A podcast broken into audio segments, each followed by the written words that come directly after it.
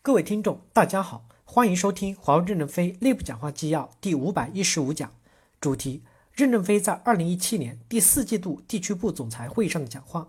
本文刊发于二零一七年十月十九日。接上文，第四部分，我们要把优秀的干部放到战略机会点上去冲锋立功，同时通过破格提拔，让一批朝气蓬勃的新生力量也走向战场。当今的形势下，未来两年泛网络业务的前进路程可能比较困难。终端业务和企业业务可能有发展，但是企业网要改善盈利低的状况。如果盈利太低，就没必要进行扩张。终端要改善盈利高的状态，如果盈利太高，也可能丧失机会。泛网络业务处于改变的时期，希望各级主管要把优秀的干部派到其他战略机会点去抢粮食，顶住公司的业绩下滑。趁业务低潮时，将优秀的干部派到有机会的业务上去，使企业网与终端良好的成长。空出的空间，二等兵就可以逐步的上升。二零一九年到二零二零年以后，图像、AR、VR 等一系列会撑大带宽，泛网络业务可能会出现爆炸性的重新增长。这批新的生力军经过两年的磨砺，到时又能冲上来顶住了天，全盘激活了优秀干部、专家和职员。大家要从全局出发，把优秀的干部放到机会点上去，炸开城墙口，给他们一个立功的机会。两年以后，泛网络增长时，他们已成熟。已派出去的优秀干部也可以螺旋回来。我们有称霸世界的能力，也需要有称霸世界的队伍，而且要有称霸世界队伍的纪律。我们在大兵团作战中要遵守流程，不要胡乱作为。不作为怎么办？百分之十的主观末位淘汰率不能降低，甚至还可以扩大。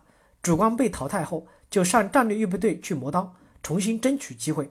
这就是我们为什么要推行破格提拔。破格提拔一定有提错的。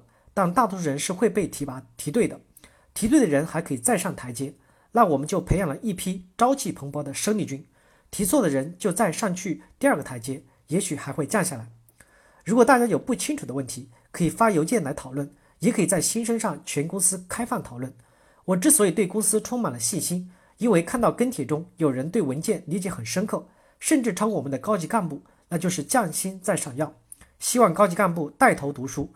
今天我送给你们两本书，一本是黄伟伟的《价值为纲》，一本是田涛的《下一个倒下的会不会是华为》，最近出的浅褐色封面版。这两本书写得好，融合了他们的个人的鲜血。你们认真去读，也号召员工多读，相信能悟出很多的道理。第五部分由总干部部组织学习满管制向昆山文件后继续干什么？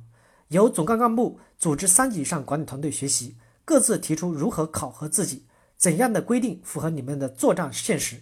各团队你大概认为的主观专家职员的大致标准是什么？大家学习讨论这些标准合不合符你所处的情况？总干部部应建立一个平台，让三级管理团队以上成员在上面互动、讨论、争执、交流起来，共同来修改主观专家职员及其他人员的考核条例。总干在讨论中就会逐步的清晰明了起来。分岗位、分国别、分专业的考核场景如何合情合理？